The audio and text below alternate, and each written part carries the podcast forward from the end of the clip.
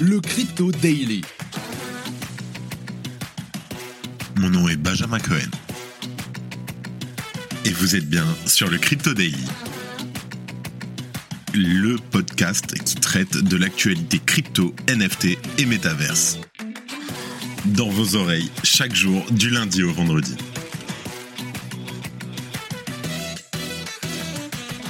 Salut à toi qui m'écoute aujourd'hui. On se retrouve pour un nouvel épisode du Crypto Daily.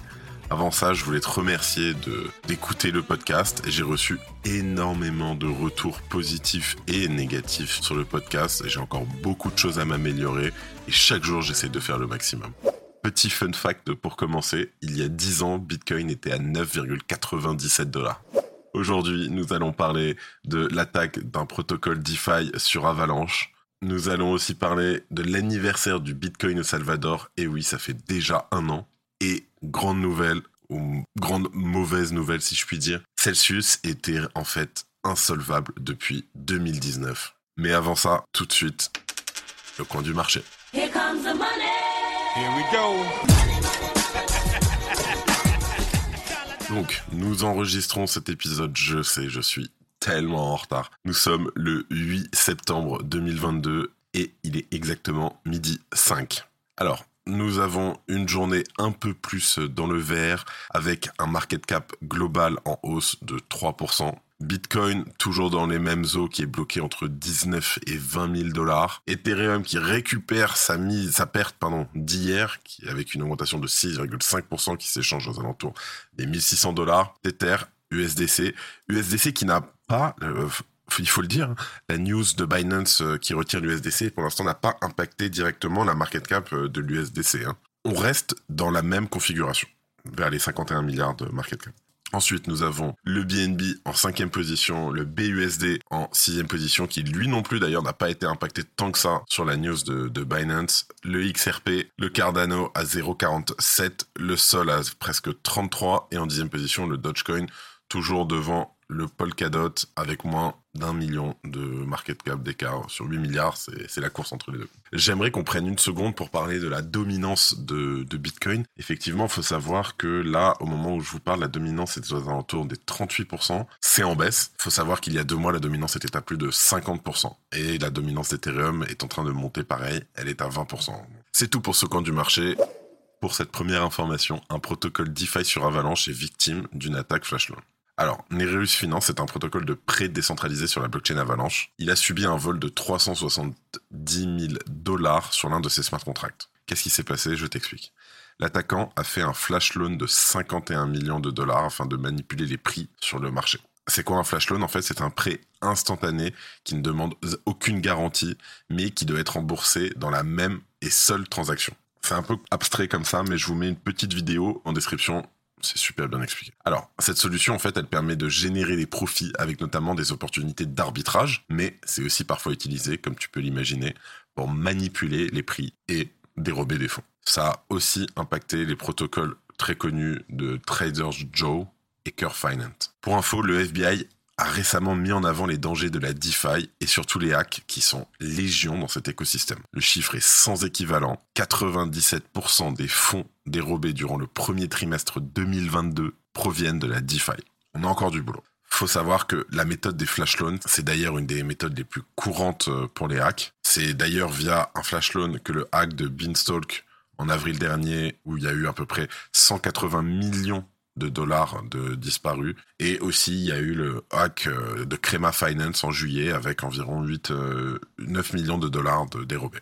Mais c'est l'exploitation des bridges cross-chain qui reste les plus rentables. Ces bridges étant des sources très importantes de liquidité de par leur structure intrinsèque, c'est ce procédé qui a été utilisé pour le tristement célèbre hack de la sidechain Ronin avec plus de 620 millions de dollars de perdus, soit le hack le plus important de l'histoire. Un bon point dans tout ça quand même, c'est qu'aujourd'hui les firmes de sécurité euh, spécialisées blockchain, principalement Certic, PegShield et d'autres, arrivent à détecter de plus en plus vite les activités suspectes sur les protocoles et les smart contracts.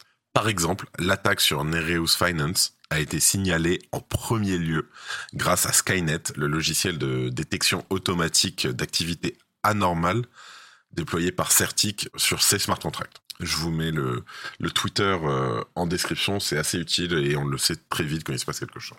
Happy birthday to you. Happy birthday Deuxième info, l'adoption du Bitcoin fête ses un an au Salvador. Il y a un an, le Salvador a adopté le BTC comme monnaie officielle au même titre que le dollar US. C'est devenu donc le premier pays de l'histoire à donner cours légal à une crypto.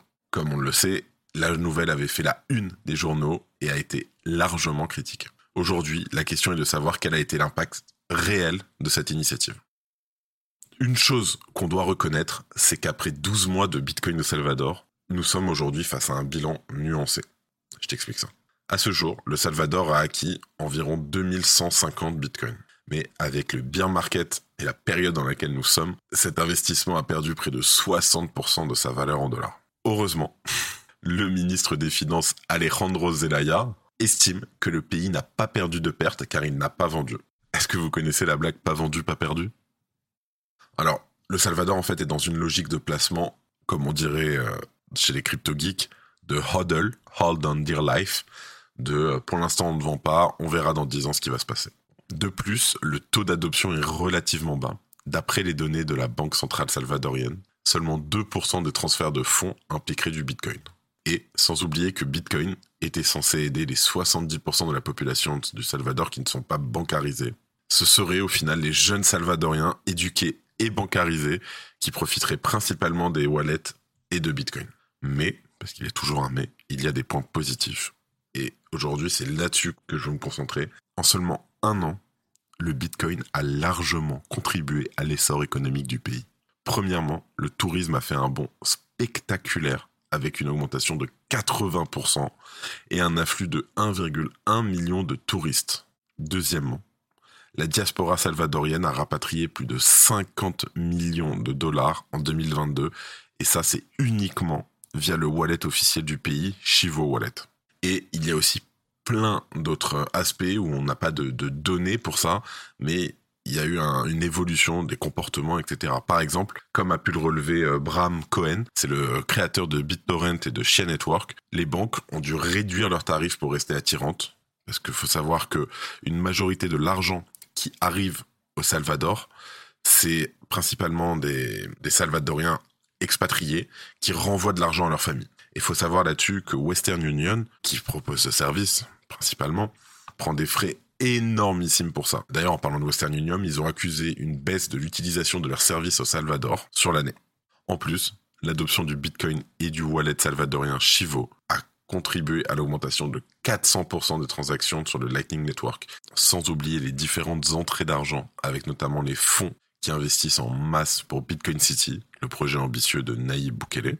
Et n'oublions pas que les innovations majeures ne se font pas ni en un jour, ni en un an. Les avancées de l'humanité ont parfois eu besoin de plusieurs années et plusieurs pionniers avant de s'imposer comme une évidence.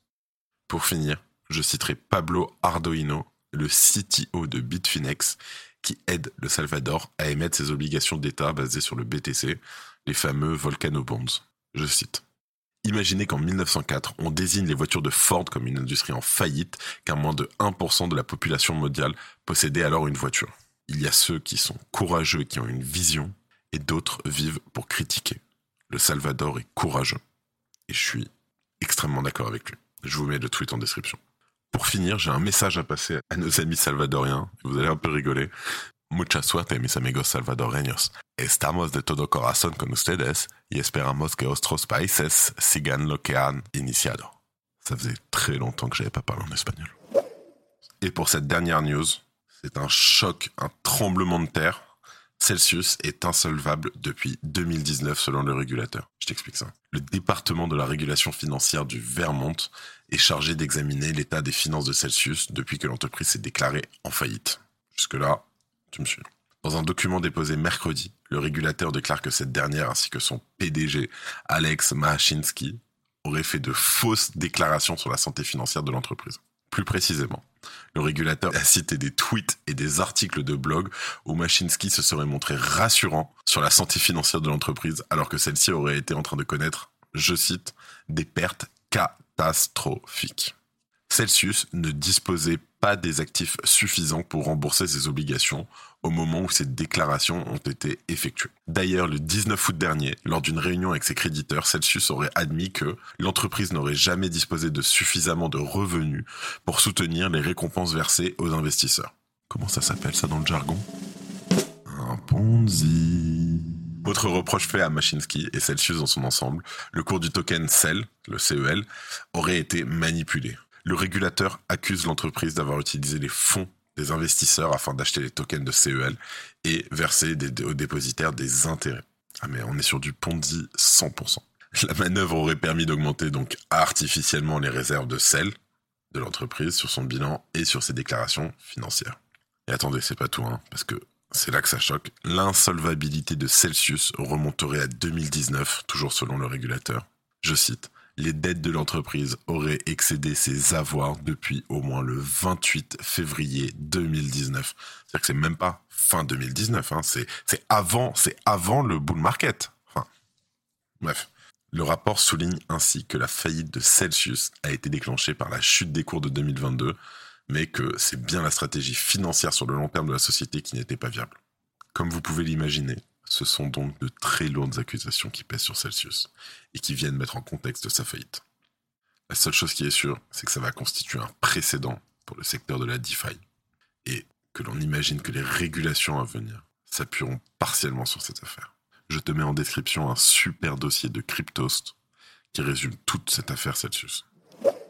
Les actualités en bref. Je sais, ça, il est un peu long là, ce, cet épisode, mais il y avait, comme vous pouvez le voir, il y avait de quoi parler et c'est pas fini. Allez, DeFi, le stablecoin USDN de Waves dépec du dollar. Ça fait plusieurs fois qu'il le fait. Enfin bref, je vous mets l'article. C'est euh, encore un stablecoin algorithmique et qui n'arrive pas du tout à tenir sa parité avec le dollar. Il est descendu euh, à 0,6 il y a quelques mois et pendant tout l'été, il passait, il montait, descendait euh, aux alentours de 0,76. La vente aux enchères des actifs de Voyager Digital repoussée au 13 septembre. Le prêteur de crypto-monnaie centralisé a rejeté une offre de FTX après avoir déposé une demande de réorganisation de la faillite en vertu du chapitre 11 de la loi sur les faillites en juillet. Après que 3AC ait manqué à ses obligations de remboursement de prêts et que ses dettes aient dépassé le milliard de dollars. La BNB Chain de Binance a dévoilé le ZKBNB, une solution de scalabilité permettant plus de transactions, plus rapidement et à faible coût. Cette technologie utilisera le système du Zero Knowledge Proof pour emballer de nombreuses transactions en une seule et promet jusqu'à 10 000 transactions par seconde. Mercado Bitcoin, la plateforme d'échange la plus importante en Amérique latine, passe à nouveau par la case licenciement pour un total de 15% de ses employés actuels. Et se voit donc pour la deuxième fois en trois mois se délester d'une part importante de ses effectifs. Une news que j'ai ratée euh, hier, les dépôts et retraits de d'ETH et de double et de Wrapped THWTH ont été bloqués jusqu'à nouvel ordre sur Binance en vue de The Merge. Je vous rassure, cela ne concerne pas le trading, ça a été principalement fait, j'imagine, pour éviter toutes les, le bordel qui va arriver pendant le merge, les arnaques, etc. Donc là, au moins, tout est bloqué. En général, j'aime pas trop les décisions un peu, euh, vous savez, un peu euh, autoritaires comme ça, mais là, je pense que euh, là, c'est ils ont bien fait de faire ça parce que ça va être une pour moi ça va être ça va la, la jungle le meurtre. C'est la fin de cet épisode. Merci de ton écoute. Si mon travail te plaît, n'hésite pas à mettre 5 étoiles et un commentaire sur Apple Podcast, ça m'aiderait énormément. À demain. C'était Benjamin pour le Crypto. Merci et à très vite.